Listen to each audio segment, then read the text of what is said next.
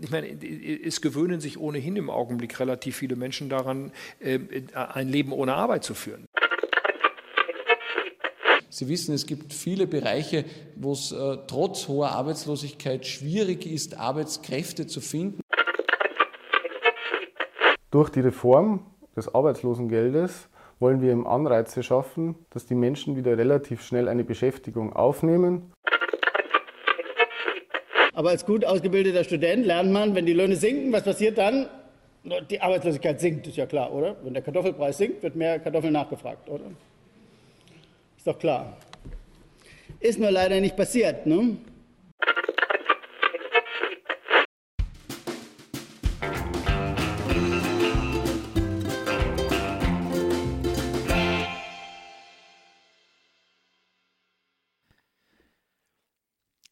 Hört den Podcast des Left Wing Social Club, hereinspaziert in den politischen Country Club für alle außer Nazis. Mein Name ist Simon, bei mir sind Fabian und Heinz und hm. Sozial ist. Vervollständig mal den Satz, Fabian. Oh weh, ähm, keine Ahnung, wo sind wir? Was ist unser Zielpublikum? Was muss dabei rauskommen? Stimmen, so, Stimmen. Stimmen. Äh, Sozial ist, was Arbeitsplätze schafft. Hm, Heinz? Ich kenne auch nur den Spruch sagen. ich würde ihn vervollständigen mit Sozial ist, was stark macht und nicht, was in Abhängigkeit hält. Ah. Ich möchte in einer Welt leben, in der ich wieder aus einer Toilette trinken kann, ohne Ausschlag zu kriegen. Sebastian Kurz. so nicht der mit der Toilette. Damit. Weil das ist Uli Hoeneß.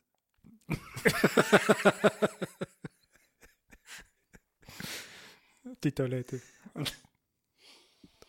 also, aber zu den Toilettensprüchen passt sicher der vom Friedrich Merz. Es gewöhnen sich zu viele Leute daran, arbeitslos zu sein.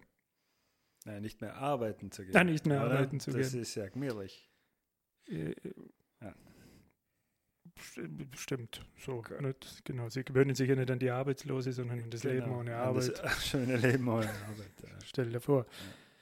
Wie schauen wir denn tatsächlich eigentlich aus mit den Arbeitslosenzahlen? Heinz, du hast doch da was vorbereitet.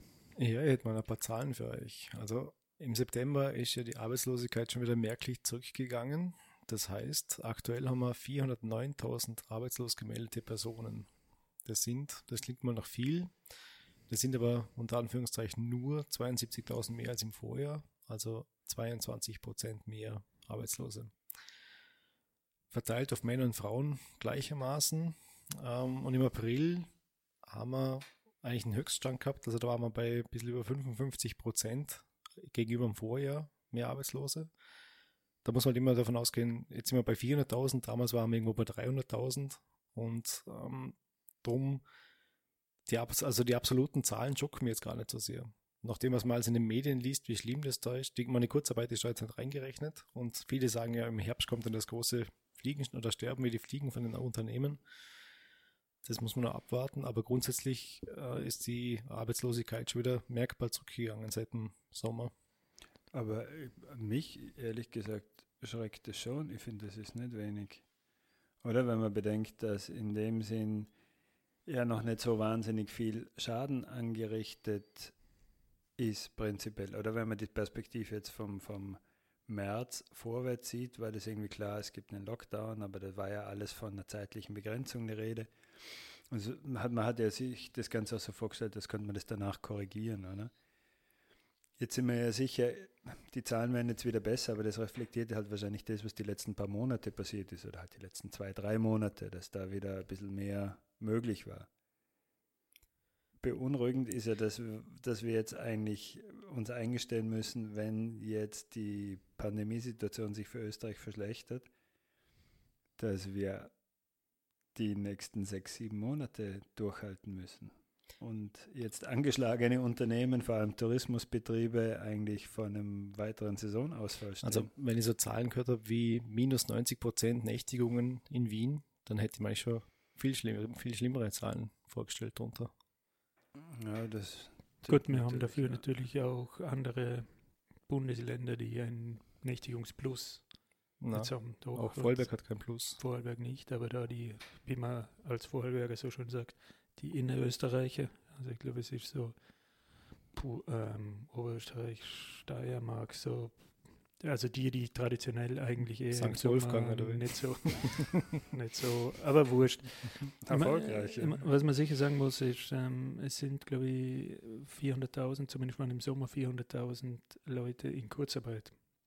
Also das Kurzarbeitsmodell ist sicher so gesehen eigentlich ein Riesenerfolg, oder? Mhm. Weil du davon ausgehen kannst, dass die Hälfte oder vielleicht sogar alle von denen, die in Kurzarbeit waren, sonst rausgeflogen werden. Und da gibt es ja jetzt auch schon Beispiele, dass da mehrere große und eben auch eher ähm, Gewerbe- und Industriebetriebe abbauen. Oder? Den war in den letzten Wochen mehrere Meldungen von bekannten Unternehmen, dass die vorhaben, großzügig Stellen abzubauen oder überhaupt Standorte auch zu schließen. Wie viele offene Stellen haben wir denn im Moment? Derzeit sofort verfügbare offene Stellen 67.000, das sind 20 Prozent weniger als letztes Jahr. Also wir haben, obwohl die, die, die Zahl, was hast du vorher gesagt, um die, die Zahl der Arbeitslosen ist im Vergleich zum Vorjahr Um 20 Prozent gestiegen. um 20 Prozent gestiegen. Dafür ist die Zahl der offenen Stellen um 20 Prozent gesunken im Vergleich Genau. zum Vorjahr. Und in den absoluten Zahlen sind es ungefähr 400.000 arbeitslos gemeldete und 67.000 offene Stellen. Mhm.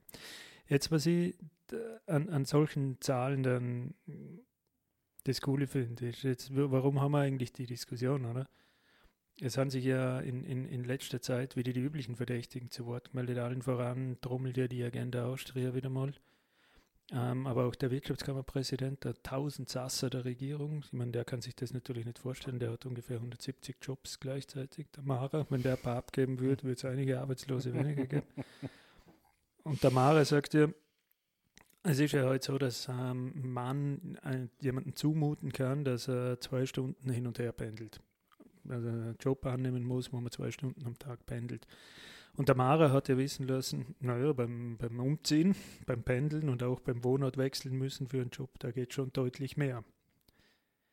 Und dieses Thema, dass man mehr zumuten muss,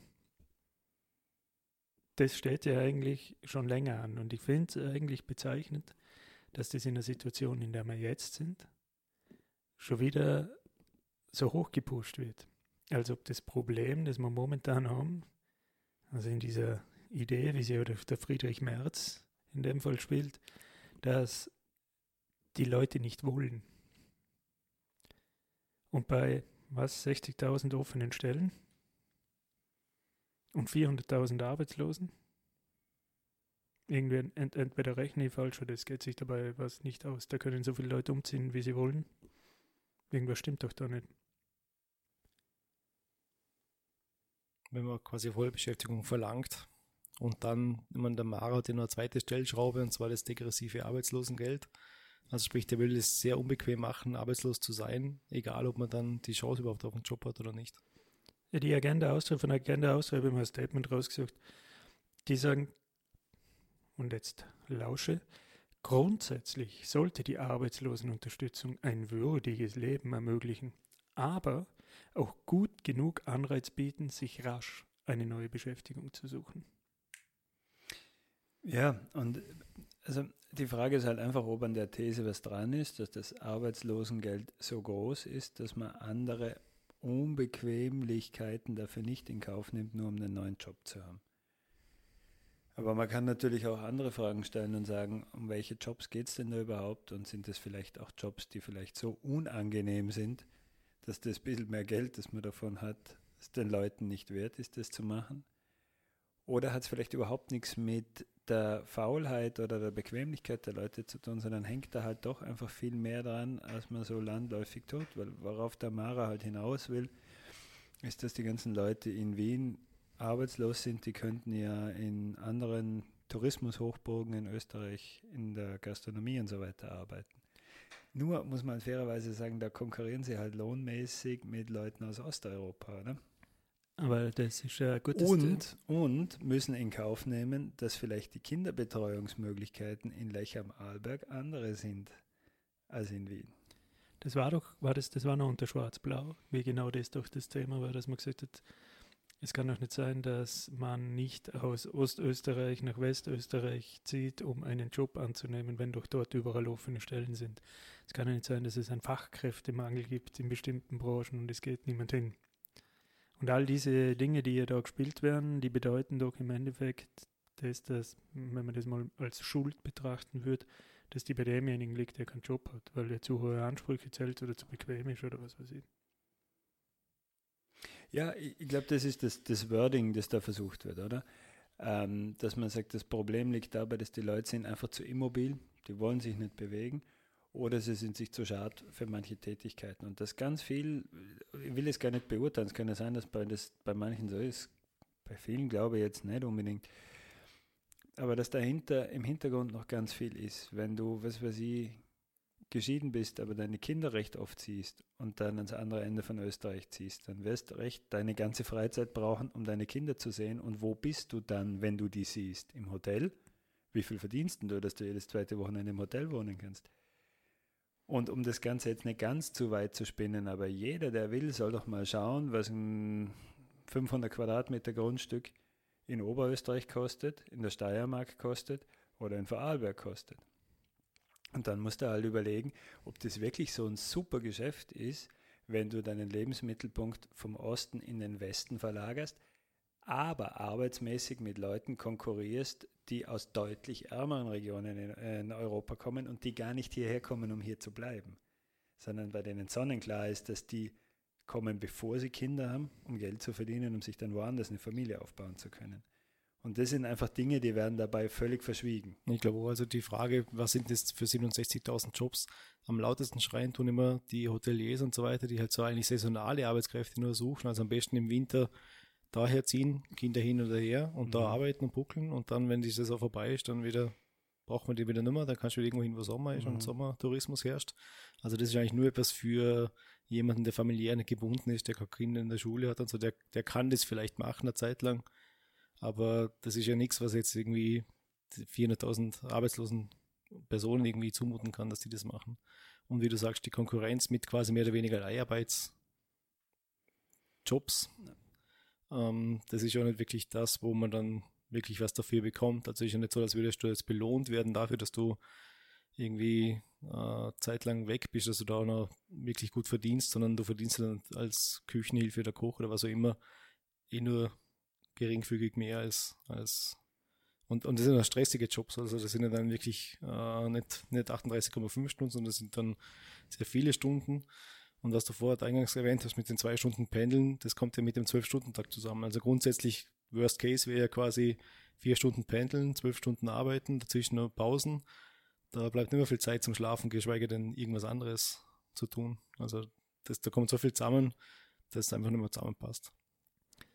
Ich habe mir jetzt dann einmal angeschaut, welches Bundesministerium ist denn eigentlich dafür zuständig für den Arbeitsmarkt? Also es scheint ja auch irgendwie so Mode zu sein, dass sich die Regierungsmitglieder und so weiter immer ausrichten lassen, wer was zu tun hat. Ähm, es ist das Bundesministerium für Arbeit, Familie und Jugend. Und siehe da, da hat sich jetzt nämlich doch was getan, weil das habe ich unter den Schwarzzeiten Türkis-Blau schon mal nachgeschaut. Tatsächlich ist die Vollbeschäftigung jetzt wieder ein offizielles Ziel. Also unter Türkis-Blau war die Vollbeschäftigung zumindest kein offizielles Ziel. Das damals noch, glaube ich, Sozialministerium war, glaube ich, damals noch für die Arbeitslosigkeit zuständig. Jedenfalls, also Vollbeschäftigung, okay, ist nach wie vor das Ziel. Wir haben jetzt 400.000 Arbeitslose und 60.000 offene Stellen. Da haben wir also doch ein Riesengap, das man schließen muss. Jetzt finde ich es aber cool, weil wie will denn das Bundesministerium für Arbeit, Familie und Jugend Vollbeschäftigung erreichen? Ja, haben Sie einen Vorschlag? Ja, Sie haben einen Vorschlag. Okay. Punkt 1. Erhöhung der Transparenz des Marktes.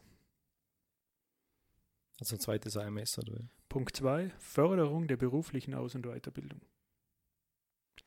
Und nochmal ein zweites, ein drittes AMS. Das AMS. Das AMS sagt, was machen wir? AMS sagt, wir vermitteln Arbeitskräfte auf offene Stellen und unterstützen die Eigeninitiative von Arbeitssuchenden. 400.000 Arbeitslose, 60.000 offene Stellen. Da gibt es den Spruch,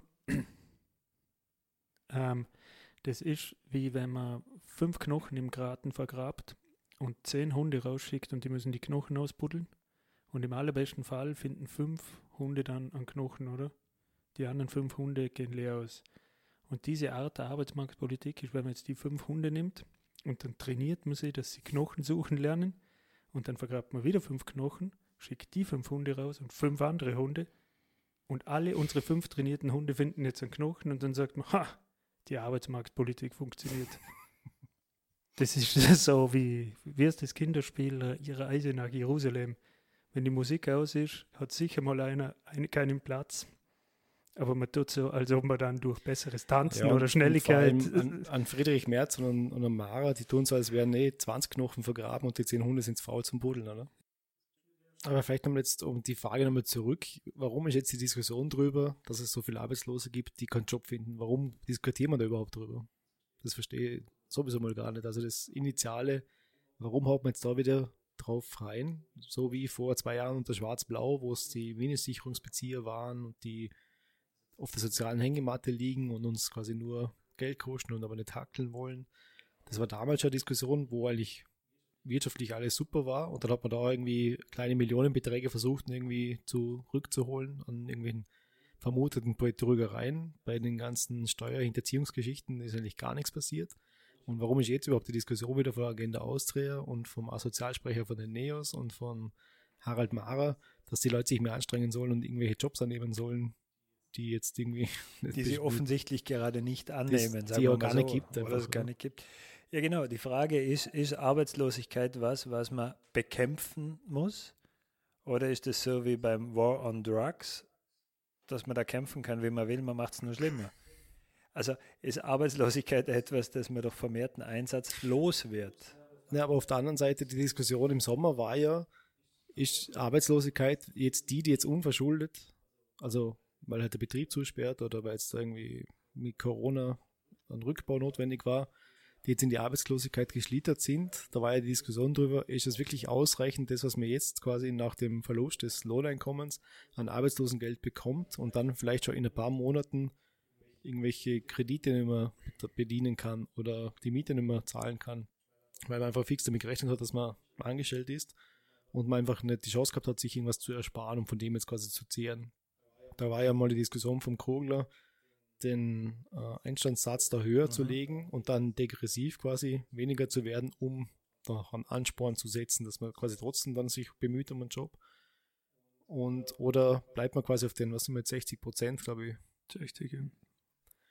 Äh, was ja doch ein, ein sehr starker Verlust ist von normalen Einkommen. Ähm, die Diskussion hat man ja recht schnell abgewirkt mit, na, braucht man nicht. Und, und eigentlich die Kogler Vision war ja auch, diese Arbeitslosenraten höher zu setzen, weil es ja alles ziemlich wahrscheinlich wieder in den Binnenkonsum wandert, weil es ja eh ausgegeben wird, das Geld.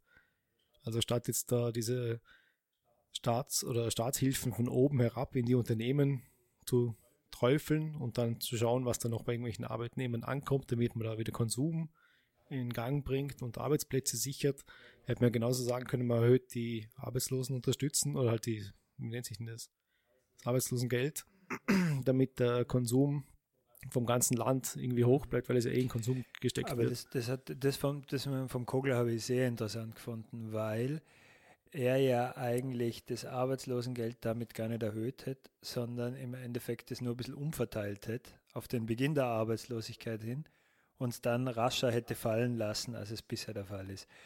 Was in mir irgendwie, bin ich das erste Mal auf die Idee gekommen, äh, wenn nicht einmal eine Partei wie die Grünen, die traditionell eh nicht von Langzeitarbeitslosen gewählt werden, die sich als zumindest aus österreichischer Perspektive links der Mitte sehen, wenn nicht einmal mehr die Partei sozusagen ein Wort für Arbeitslose sich sprechen traut, hat man wirklich das Gefühl, ist es so, dass man mit dem Thema Nachsicht für Arbeitslose überhaupt keine äh, Wählerstimmen gewinnt?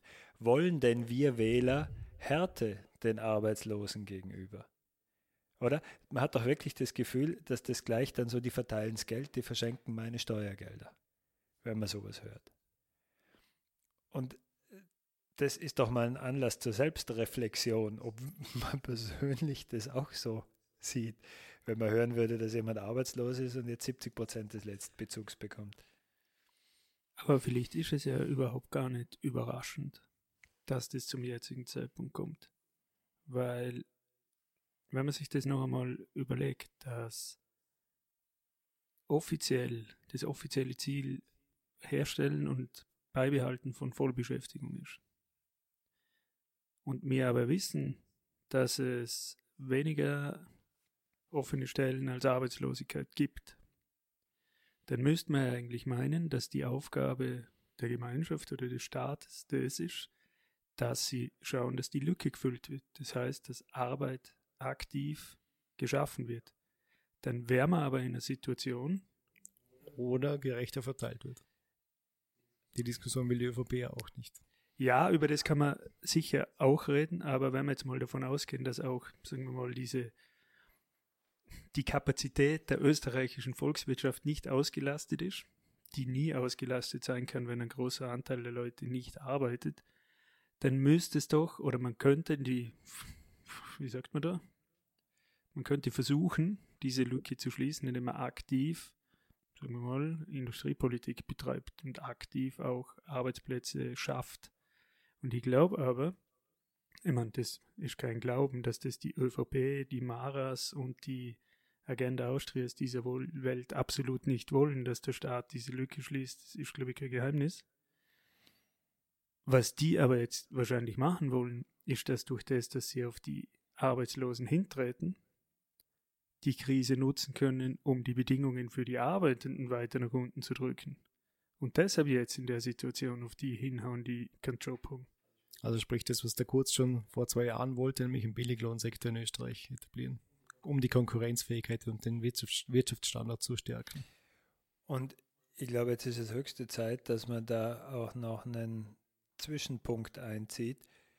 Ähm, damit es nicht so klingt, als wäre ein Billiglohnsektor die Antwort auf hohe Arbeitslosenzahlen, sondern die Frage ist doch, gibt es aus volkswirtschaftlichen, theoretischer Sicht gesehen, ist Arbeitslosigkeit da was Schlechtes oder was Gutes oder lässt sich das irgendwie einordnen? Ist das was, was man auf Null drücken muss? Ähm, ja. Es gibt ja um äh, das Thema oder diesen Ball aufzugreifen. Es gibt ja die Theorie, die zumindest jeder noch lernt, der irgendein wirtschaftswissenschaftliches Studium macht, ähm, und zwar die natürliche Arbeitslosenrate oder NAIRU, Non-Accelerating Inflation Rate of Unemployment. Ich kann mich nur gut erinnern, wie ich das damals gelernt habe auf der Uni, weil ich mir gedacht habe, das ist ja unglaublich. Es gibt eine natürliche Arbeitslosenrate. So was gibt es tatsächlich in jeder Volkswirtschaft, eine natürliche Arbeitslosenrate. Warum, warum erzählt man mir das erst jetzt? Wieso hat man von dem eigentlich noch nie was gehört? Warum muss man das in einem, in einem Lehrbuch lesen? Ähm, kurz einmal, um, um, um, um was es geht. Das ähm, kommt ja eigentlich aus den Zeiten noch, in Österreich zu Bruno Kreiskis Zeiten, wo man der Meinung war, dass man sich Arbeitslosigkeit und Inflation gegeneinander aufwiegen kann. Dass man sagen kann, ähm, man macht staatliche Interventionen in den Arbeitsmarkt, dadurch senkt man die Arbeitslosigkeit und ja, langfristig steigt ein bisschen die Inflation, aber mein Gott, na. Und aus dem hat sich dann was entwickelt, dass andere wirtschaftswissenschaftliche Theorien, allen voran eben die Neoliberalen, dann eher der Meinung waren, das stimmt überhaupt gar nicht. Ähm, das Einzige, was eine staatliche Intervention zur Folge hat, ist, dass sich die Arbeitslosigkeit mittelfristig auf ihrem natürlichen Niveau wieder einpendelt. Und das Einzige, was bleibt, ist Inflation. Und im Endeffekt sagt die natürliche Arbeitslosenrate, du kannst schon probieren, dass über staatliche Interventionen jetzt die Arbeitslosigkeit gesenkt wird. Das wird aber nicht funktionieren. Sie wird sich immer auf dem Niveau einpendeln und am Schluss vom Tag hast du einfach mehr Inflation. Jetzt kann man sagen, das ist eine langweilige und trockene Diskussion, ist eigentlich nur was für Lehrbücher und völlig egal. Auf der anderen Seite ist es so, dass das heute noch die Modelle von der Europäischen Zentralbank mitbestimmt, dass das heute noch Themen auch von der EU-Kommission mitbestimmt. Also all diese Dinge, die auch nur furchtbar langweilig klingen, wie Potenzialwachstum und strukturelle Arbeitslosigkeit. Und man kennt ja die ganzen Begriffe, wenn man den Gipfeln ein bisschen folgt. Es wird alles durch das Denken immer noch mit beeinflusst. Die Frage ist, warum sollten wir das jetzt diskutieren? Erstens, weil es durch dieses Denken natürlich einen realen Einfluss hat. Aber mir hätte mal, mir hat der Punkt eigentlich fasziniert, wenn ich sage, es gibt eine natürliche Arbeitslosigkeit, dass, wenn es wirklich diesen Zusammenhang gäbe, dass man sagt, ich muss die Arbeitslosigkeit auf einem bestimmten Niveau halten, sonst kommt zu viel Inflation. Müsste man dann denen nicht dankbar sein, die immer wieder auf der Reservebank sitzen? Weil die nehmen ja quasi einen fürs Team, dass wir außer Kontrolle reitende Preise haben. Warum hackt man dann auf denen herum, wenn man doch eigentlich annimmt, das muss sein, sonst haben wir Inflation? So viel Geld, wie die Europäische Zentralbank die letzten Jahre in den Markt gepumpt hat, dürfte Inflation nicht unser größtes Problem sein, oder? Es ist sowieso immer noch am Rande, oder? Die Inflation ist schon wieder unter 1,9 Prozent. 1,9 Prozent ist aber die Inflation, die wir anpeilen. Also haben wir eigentlich so gesehen Deflation. Zu wenig Arbeitslose. Ja, Deflation die letzten. Ja, aber.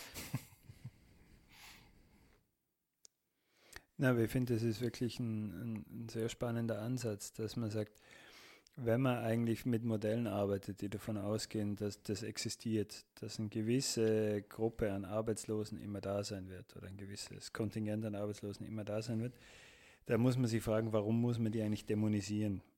Und führt man da nicht eigentlich mehrere Gefechte gleichzeitig, ähm, die zu einer Def Desinformation führen, der wir wahrscheinlich, naja, die muss ja nicht unbedingt gesteuert sein, aber einer, einer, eines, in einen Nebel führen, dem wir irgendwie alle aufsitzen. Ich meine, es muss ja jetzt nicht sein, dass das immer dieselbe Person sein muss oder die sein ganzes Leben lang arbeitslos sein muss, um für die anderen einen fürs Team zu nehmen, sondern es kann sich ja abwechseln. Aber prinzipiell, wenn man davon ausgeht, dass es immer Menschen geben muss, die arbeitslos sind, damit unser Wirtschaftssystem gut funktioniert, gibt es eigentlich keinen Grund, die zu prügeln. Oder? Dementsprechend sollten wir sie auch stützen und fördern und schauen, dass sie beim nächsten Mal zu den fitteren Hunden gehören, dass sie wenigstens dann wieder einen Knochen finden. Alles schön und gut, aber die Frage ist, ist das nicht ein Scheingeschäft, um äh, ein Abwehrgefecht, äh, um davon abzulenken, dass es in Wirklichkeit eigentlich um die Leute geht, die nicht arbeitslos sind, die aber vielleicht kaum besser dran sind als die, die arbeitslos sind. Weil es halt doch sehr viele Jobs gibt, die äußerst mühsam sind, die anstrengend sind, für die man viel auf sich nehmen muss und für die man unwesentlich mehr Geld bekommt als das, wenn man jetzt ein paar Monate arbeitslos ist. Und die man eigentlich nur deshalb durchziehen kann, jetzt ernst genommen, wenn man irgendeine höhere moralische oder soziale Belohnung dafür kriegt, dass man es tut. Und das ist doch eigentlich der Knackpunkt bei dem ganzen Arbeitslosen-Thema. Wie schaffst du das, dass du so gering hältst, wenn du die einen aber andererseits unterstützen musst? Wisst ihr, was ich meine? Ja, ja. Oder? Und jetzt ist er noch nicht, äh, eine Zeit lang hat man wieder nicht mehr davon gesprochen, aber jetzt wieder David Graeber verstorben ist, hat man plötzlich wieder über seine These der Bullshit-Jobs geredet und man muss sagen, man muss ihm ja nicht jedes Wort glauben, was er da so geschrieben hat, aber es ist ja was dran, dass es viele Leute gibt, deren Selbsteinschätzung das ist, dass sie einen Job haben, der großteils Schwachsinn ist und der eigentlich nichts produziert, außer dass andere Leute sie als Untergebene haben. Oder? Und dass man Apparate aufblasen kann, damit sich manche wichtig fühlen und Leute anstellen, die eigentlich nichts tun, außer heiße Luft produzieren oder im besten Fall gar nichts machen. Daneben stehen, während andere was machen. Dinge ausstaffieren. Und wieso machst du sowas freiwillig, wenn du nicht irgendeine zusätzliche Belohnung kriegst, weil es halt gesellschaftlich höher angesehen ist, als arbeitslos zu sein? Und manchmal hat man das Gefühl, dass wir das ja irgendwie spüren. Weil wenn dann sogar Leute wie der Kogler es schaffen, der eigentlich sozusagen man würde meinen, die Grünen sind eine linke Partei und das steht auf der anderen Seite. Wenn der es nicht schafft, ähm, fangen wir anders an. Er, hat, er wollte ja irgendwie das Arbeitslosengeld in den ersten Wochen erhöhen, weil er sagt, im OECD-Schnitt ist der Abfall bei uns relativ groß. Oder in Österreich fallst gleich mal recht schnell runter von deinem Letztgehalt aufs Arbeitslosengehalt, da bleibst aber lang. Und dass man es doch so machen könnte, dass man weniger stark abfällt, dafür ist es dann so ein degressives System und man verliert dann mit der Zeit das hat er sich nicht verkneifen können, dass er das einstreuen muss. Weil du wirst in Österreich nicht wiedergewählt, wenn du suggerierst, dass du den Arbeitslosen was und unsichtbare Anführungszeichen schenken möchtest. Weil wir selber das Gefühl haben, denn nichts tun darf man nichts schenken, weil ab dem Zeitpunkt verlieren wir eigentlich den letzten Grund, warum wir arbeiten gehen. Wenn wir das Gefühl haben, denen darf man was schenken. Oder? Und man hat doch das, äh, ein Teil von der ganzen Sache, um die es da geht, dreht sich doch nur darum, äh, um diesen, diesen magischen Benefit, den man sich zuschreiben kann, aufrechtzuerhalten. Also diesen Benefit, wenn man arbeitet. Eigentlich ist es eine umgekehrte Neiddebatte, oder? So wie wenn man sagt, wenn man darüber diskutiert, dass die Reichen einmal endlich ihre Steuern zahlen sollen, dann hast du gleich, oh, das ist wieder eine Neiddebatte, dass man das nicht gönnt, ihren Erfolg den Leistungsträgern. Und umgekehrt, wenn man jetzt das nicht gönnt, dass du jetzt da keinen Job hast oder keinen Job findest und du jetzt einmal Arbeitslosengeld kriegst, dann ja. ist das eigentlich so umgedrehte Neiddebatte. Ja, oder? Ja, man, man, beneidet dir um deine Freizeit und du kannst trotzdem irgendwie überleben und das darf ja nicht sein. ja, aber, genau, und deshalb solltest du dich schlecht fühlen, damit ich mich jetzt gut fühle, dass ich einen scheiß Job habe, mit dem ich eigentlich nur unwesentlich weniger verdiene, als, das, als du jetzt kriegst. Oder? Da hat ja der ähm, Asozialsprecher von den Neos hat der, der, das war aber glaube ich auch schon letztes Jahr, der hat ja damals gemeint, so auf die Debatte, ähm, ja, wenn jemand in seiner Heimatgemeinde eben keinen Job findet und zum, ums Umziehen gegangen ist, der ja dann in einer Diskussion gemeint, naja, ich meine, wenn jemand sich halt in Niederösterreich irgendwo ein Haus gekauft hat und jetzt nach Tirol ziehen muss zum Arbeiten, muss er halt das Haus verkaufen. Ich meine, man trifft halt manchmal falsche Entscheidungen im Leben, die muss man dann halt revidieren. Und was kostet dir das? Ein Haus kaufen und wieder verkaufen und wieder kaufen, was kostet dir das an Steuern? Da arbeitest du mal länger wie ein Jahr dafür, dass du das wieder reinholst. Das ist, ich meine, das ist Was für weltfremd ist das? Es ist vor allem weltfremd, weil es ist doch ein Gerede äh, für er engt damit das Spektrum, das die Neos wählen kann, dramatisch ein auf eine dünne Bobo-Schicht, oder? Weil für wie viele Leute kommt denn so viel Mobilität in Frage? Die brauchen gar keine Mobilität, die Bobos. Die haben schon ihre Jobs, wo sie eh nicht wegziehen müssen. Das ist genau ja, nicht die Schicht, die irgendwo hinzieht. Nein, aber sie können. Ja, das, weil es plötzlich nein, schick ist, ziehen sie jetzt aufs Land, da gibt es weniger nein, Corona und so. Fabian, die ziehen nicht aufs Land, weil sie dann dort arbeiten, sondern weil sie dann in die Stadt pendeln. Und das sind die, die nach dem Studium dann einen coolen Job haben, wo sie die ganze Woche irgendwie ein bisschen rumpendeln und sobald sie familiär sind, lassen sich irgendwo nieder und haben es gar nicht mehr notwendig zum irgendwo hinziehen. Das sind die Neos. Ja, oder so. Oder sie ziehen aufs Land, weil sie eh nur digital arbeiten mit der Stadt und am Land gibt es halt weniger Covid, ist besser. Ja, aber, aber im Endeffekt. das, ist eine, das ist eine recht dünne äh, Gesellschaftsschicht, für die das überhaupt in dem Sinn in Frage kommt, die in jungen Jahren sich eine Immobilie in einem Bundesland leisten können und die dann sagen, watch else, war keine gescheite Entscheidung, jetzt verkaufen wir sie, machen es woanders neu wie viele Leute können sich das leisten? Der Großteil kann das gar nicht oder ist danach so verschuldet, dass er sich überhaupt nicht mehr Sorgen darüber machen muss, ob er jetzt einen Job findet oder nicht, weil es eh vorbei ist.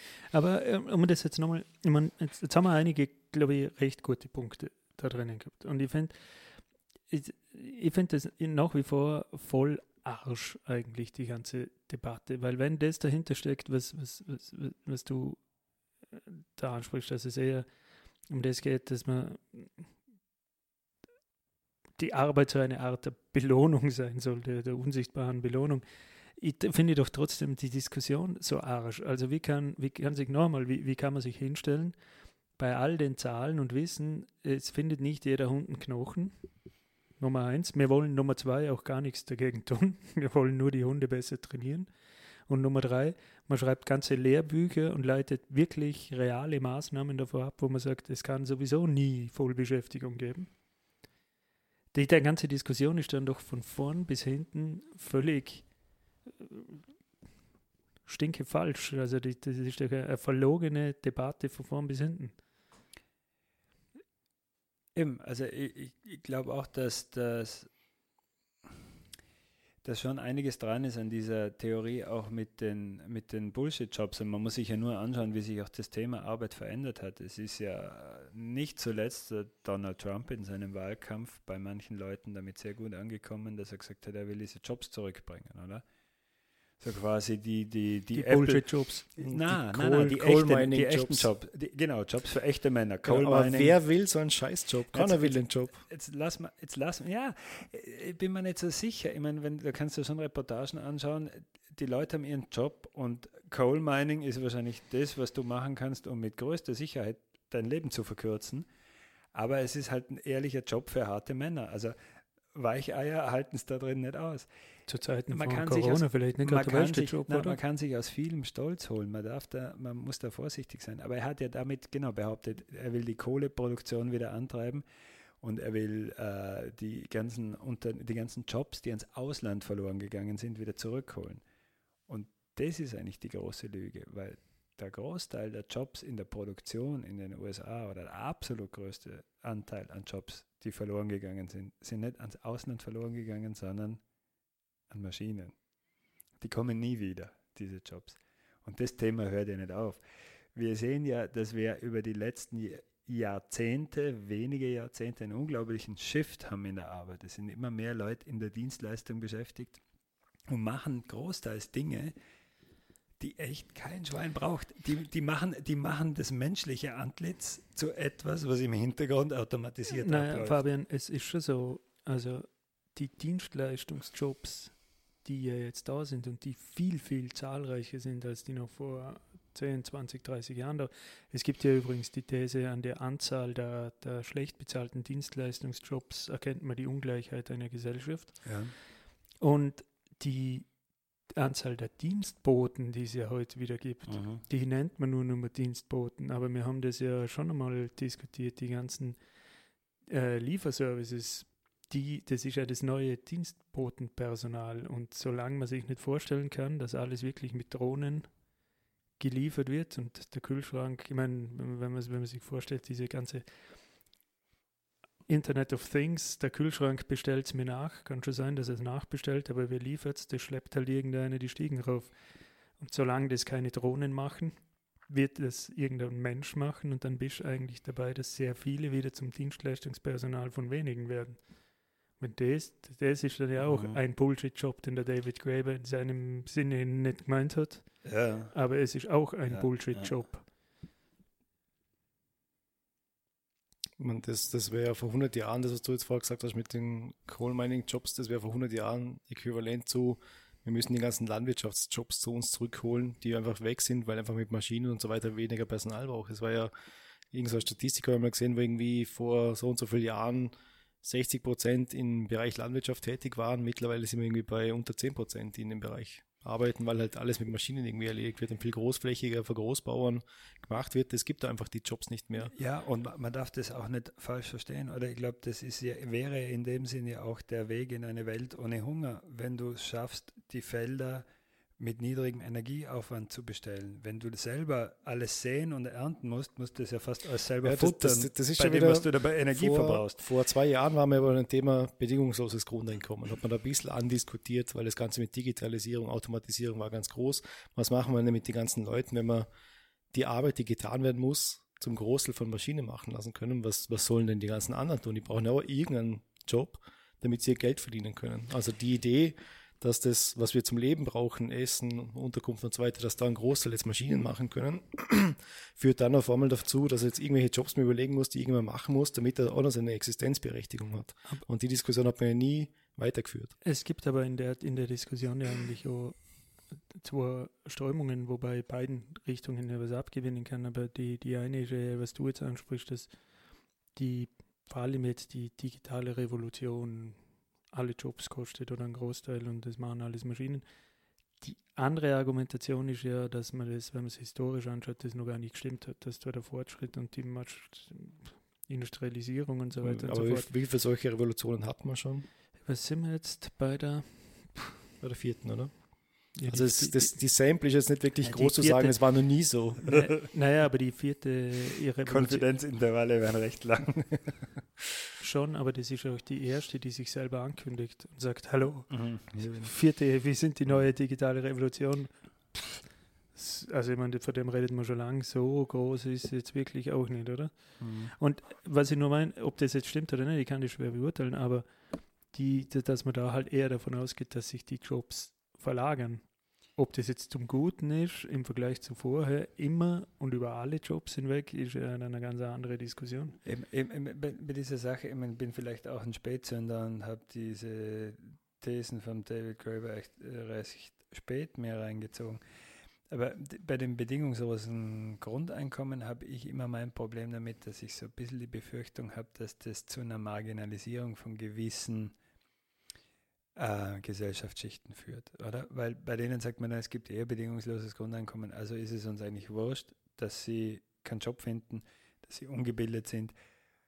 Und wenn wir dann aber nicht ein super Bildungssystem haben, das die Kinder aus diesen Familien völlig herausholt und sie ihnen fast entführt, dann sorgen wir aber dafür, dass es Schollenbildung gibt, dass es einfach Leute gibt, die in diesem bedingungslosen Grundeinkommen über viele Generationen gefangen sind. Andererseits obwohl ich finde, dass die Ökonomisierung der Kulturszene, also bildenden Künste und Musik und so weiter, nicht unbedingt gut ist, ist es aber schon ganz gut, wenn Leute davon leben können. Sicher wäre es gut, wenn man nicht so sehr viel Geld verdienen muss mit der Kunst, die man macht, aber ein bisschen hält es die Leute halt schon auch in, dem Gesell in denselben gesellschaftlichen Bestrebungen gebunden. Und wenn du dann plötzlich sagst, kannst du dann plötzlich auch anfangen, dass du sagst, das ist alles nichts wert, dafür soll man kein Geld mehr ausgeben.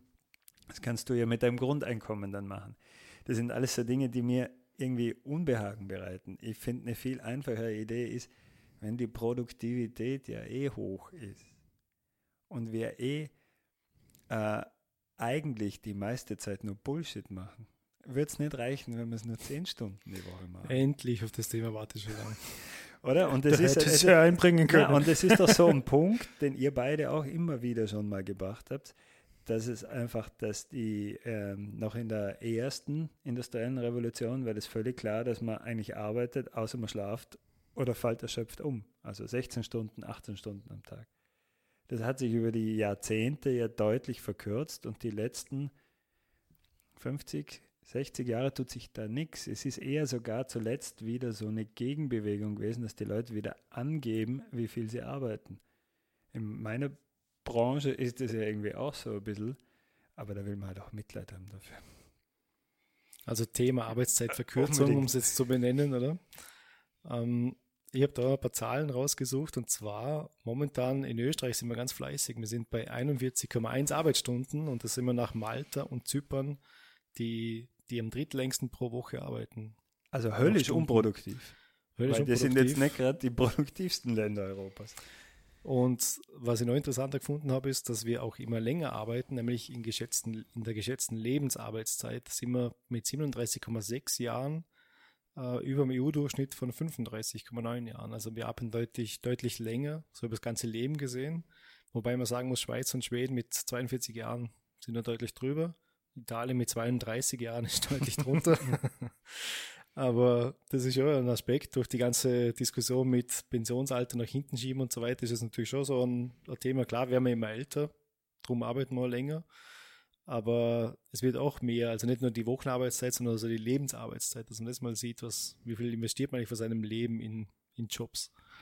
Finde ich ganz spannend. Und wie du sagst, jetzt gerade mit Corona wäre ich so optimales Beispiel zu sagen, Vielleicht kann man nicht von heute auf morgen alle von 40 auf 35 oder 30 Stunden oder irgendwas reduzieren. Aber in gewissen Berufen, die vielleicht eh schon andere Nachteile haben, wie zum Beispiel in der Pflege, die körperlich sehr anstrengend sind, die vielleicht psychisch sehr anstrengend sind, warum soll man da nicht mal anfangen zu sagen, als Benefit dafür, dass ihr eh einen Scheiß verdient, für die äh, verantwortungsvolle Aufgabe, die ihr da wahrnehmt, gibt es da jetzt ein Zuckerl, nämlich eine geringe Wochenarbeitszeit, weil wir eh Probleme haben, da Leute zu finden. Genau dann wäre das ja ein guter Anreiz, um dann mehr Leute in den Beruf reinzubekommen, dass es einfach ein bisschen mehr Anreize schafft, dass da dann auch Leute sich dafür interessieren und da arbeiten wollen, weil sie eben einen Vorteil haben. Und genau, ich glaube, das wäre eigentlich der richtige Weg, wenn man da mal in gewissen Sparten, wo es genau mit den, ähm, sag ich mal, mit den Leuten schwierig ist, dass die sich dafür interessieren, dass sie so Ausbildungen reingehen, äh, aber auch, äh, wo es finanziell schwierig ist, jetzt zu argumentieren, dass die jetzt einfach viel mehr Gehalt bekommen, weil es einfach wer finanziert. Und das ist ja dann wieder schwierig. Wer kann sich noch Pflege leisten, wenn es dann so viel kostet, wenn ich sie eh nicht verdiene. Aber genau mit solchen Themen. Und, und, und was, was eben auch ein wichtiger Punkt ist, dass es gerade in den Bereichen zum Teil halt auch der Lebensrealität entspricht, oder? Jetzt gerade in der Intensivpflege ist es ja auch so, ohne dass ich das jetzt über eine, das ist jetzt eher ein Erfahrungswert, ich kann das jetzt nicht mit einer Statistik belegen, aber dass halt vor allem die Jungen 100% arbeiten. Und wenn die Leute das einmal zehn Jahre gemacht haben, dann reduzieren alle auf 80%. Du brauchst Zeit, dich von diesen anstrengenden Tagen zu erholen, oder? Aber für deinen, äh, für deinen Kredit, den du beim Häuselbauen abgeschlossen hast, hat dein Bankbeamter natürlich damit gerechnet, dass du 100% arbeitest, oder? Und das sind alles so Dinge, die da in dem Sinn ähm, unfair sind und die da mal ein, ein Schritt in die richtige Richtung wären. Und man darf so spoilern in der etwas thematisch äh, oder einfach zugeben, in der thematisch etwas fehlgeleiteten Vorbesprechung zu dem heutigen Thema haben wir auch über Maßnahmen in der Corona-Pandemie geredet und du, Simon, hast eingebracht äh, die Frage, warum nicht in Firmen, in denen das möglich wäre, man in der Rotation im Homeoffice arbeitet. Also einen Tag im Homeoffice, einen Tag in der Firma. Damit hätte man um 50 Prozent mehr Social Distancing in den meisten Firmen erreicht.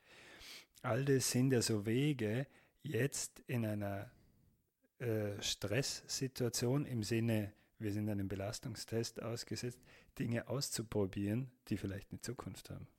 Ich habe da auf dem vom Moment-Institut, also der Think Tank für die vielen, die haben einen Bericht gehabt über die Firma, das jetzt richtig ausspricht, E-Magnetics, ein Online-Marketing-Unternehmen, der in seinem Bereich halt Probleme gehabt hat, tatsächlich mal Probleme gehabt hat, Fachpersonal zu finden und dann das probiert hat, indem er über dem Durchschnittsgehalt zahlt. Hat nichts genutzt. Dann hat er die ganze Firma auf 30 Stunden reduziert und seitdem hat er kein Problem mehr, Personal zu finden, weil er einfach bei dem branchenüblichen Gehalt nur 30 Stunden Vollzeit arbeitet. Also als ein Beispiel, dass das ja auch sehr wohl funktioniert. Man kennt es ja auch vom Beispiel in Microsoft in Japan, glaube ich, die das sogar probiert haben, wobei wie man auch immer das immer messen will, die probiert haben, was das mit der Produktivität macht. Es, ich, ich finde auch, dass das, das, das Thema, da springen gleich wieder die Typen wie der Springteufel aus der Dose, die dann behaupten, ah, Sozialromantik, das können wir uns nicht leisten für solche Gespräche, ist jetzt genau der falsche Zeitpunkt. Weil man sagen muss, ja, wenn das alles so wäre, dann müssten wir eigentlich heute noch 50 und 60 Stunden arbeiten, so wie wir es früher gemacht haben, weil warum hätte man sich das früher leisten können und heute nicht? Aber genau da haben sie das Gleiche ja. gesagt. Also es Wahrscheinlich. Zumindest das wird sicher wieder immer so. Und solche Dinge erstreitet man sich ja einfach und das wird man, das wird jetzt auch niemand freiwillig hergeben. Solche Dinge muss man sich erstreiten. Hm.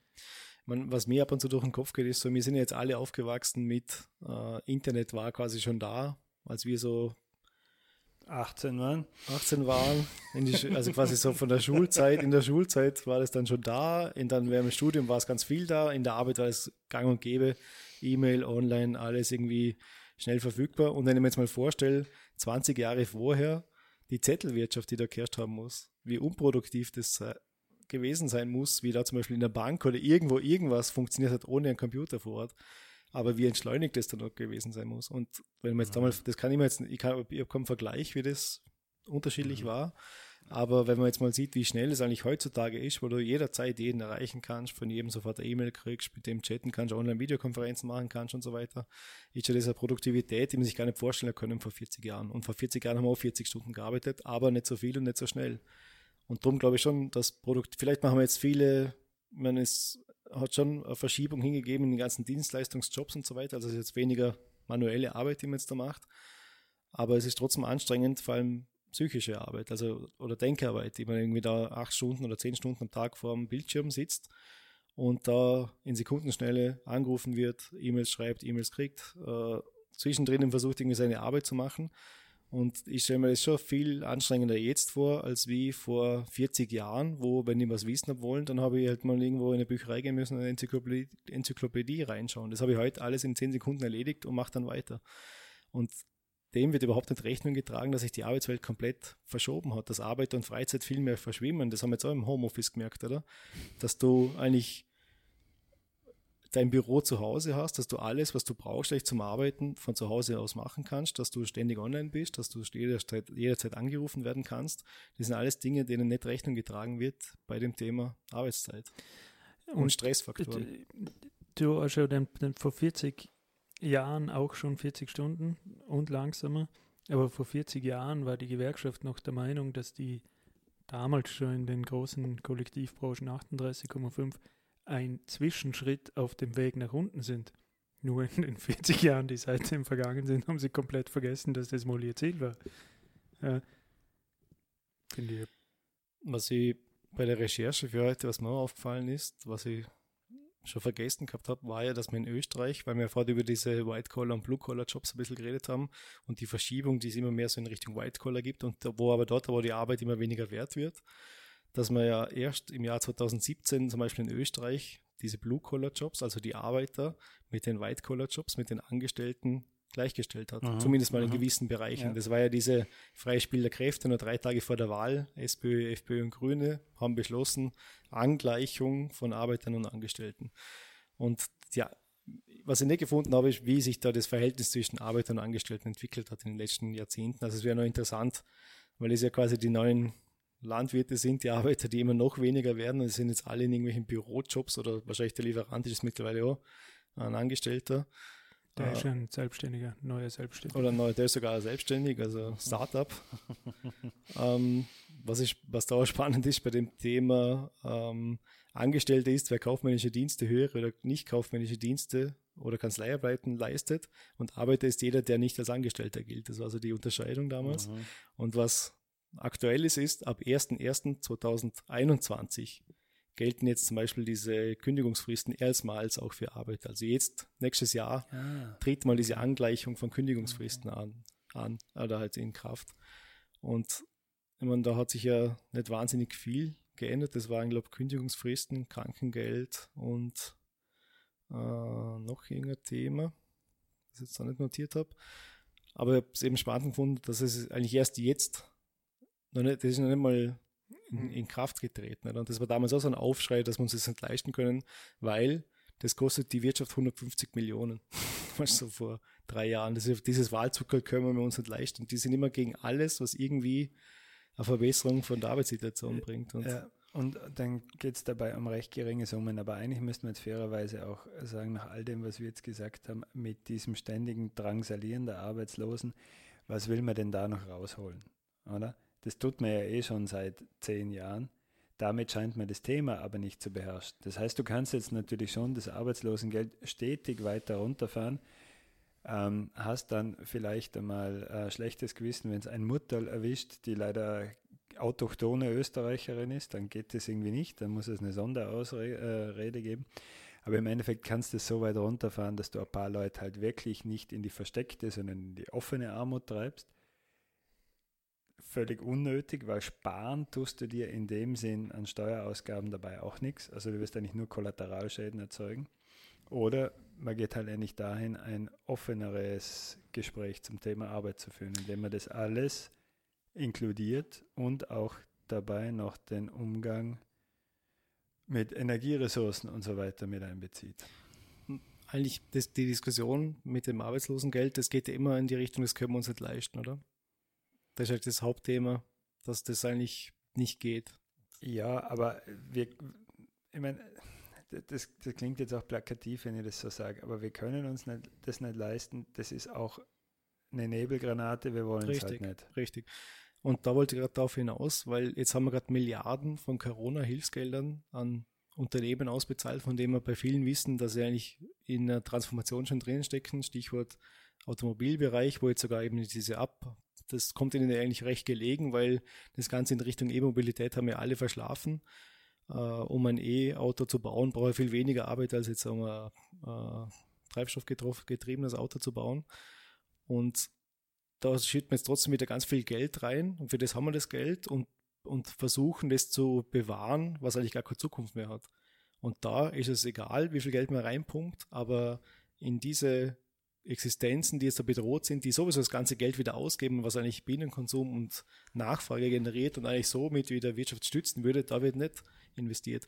Und so gesehen machen sie eigentlich so Trickle-Down-Economics, dass sie nämlich oben probieren, das sind, das das sind genau das die Problem. Themen, wo wir jetzt oben ja. Millionen reinstecken und die Firmen Dividenden wieder an irgendwelche Manager und Aktionäre ausschütten, gleichzeitig die Arbeitnehmer kündigen und da schütten wir das Geld rein, es kommt aber unten nicht an und es wird unten immer zurückinvestiert. Und genau das macht die Wirtschaft auch kaputt, dass da wieder irgendwelche Bankkonten aufgefüllt werden, wo aber nicht das Geld wieder real irgendwo in die Wirtschaft reinfließt. Statt dass man vielleicht von unten argumentiert, wenn man da das Geld investieren würde, dann würde man Nachfrage wieder generieren, dann würde man Arbeitsplätze sichern und dann es eigentlich der Wirtschaft besser gehen, als wenn ihr wieder oben das Geld reinkippt und das aber dann nie unten ankommt. Und das ist genau das Trickle-Down, was noch nirgends funktioniert hat. Genau, aber es ist gut, dass du das sagst, weil ich habe manchmal das Gefühl, dass das, dass das Bewusstsein nicht einmal mehr dafür da ist, dass das, was wir da machen, Trickle-Down ist. Man tut immer so, als wäre das dann äh, eine sozial ausgeglichene Arbeitsmarktpolitik und bla bla bla, aber das ist Ronald Reagan live, was da seit Jahren veranstaltet wird.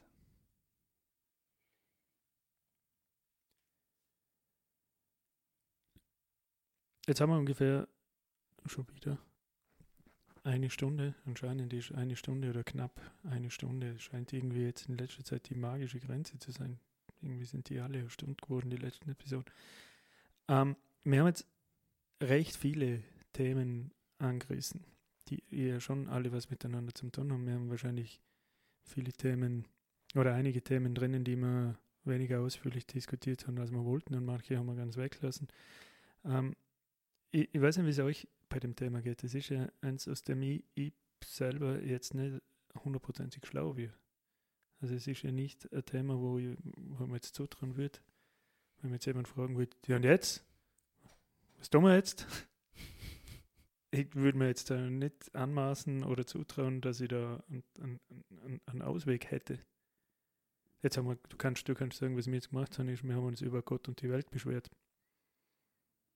Aber im, im, in dem Sinne an, an, an, an Weg, wo das hingehen soll, haben wir zumindest jetzt nicht aufgezeigt.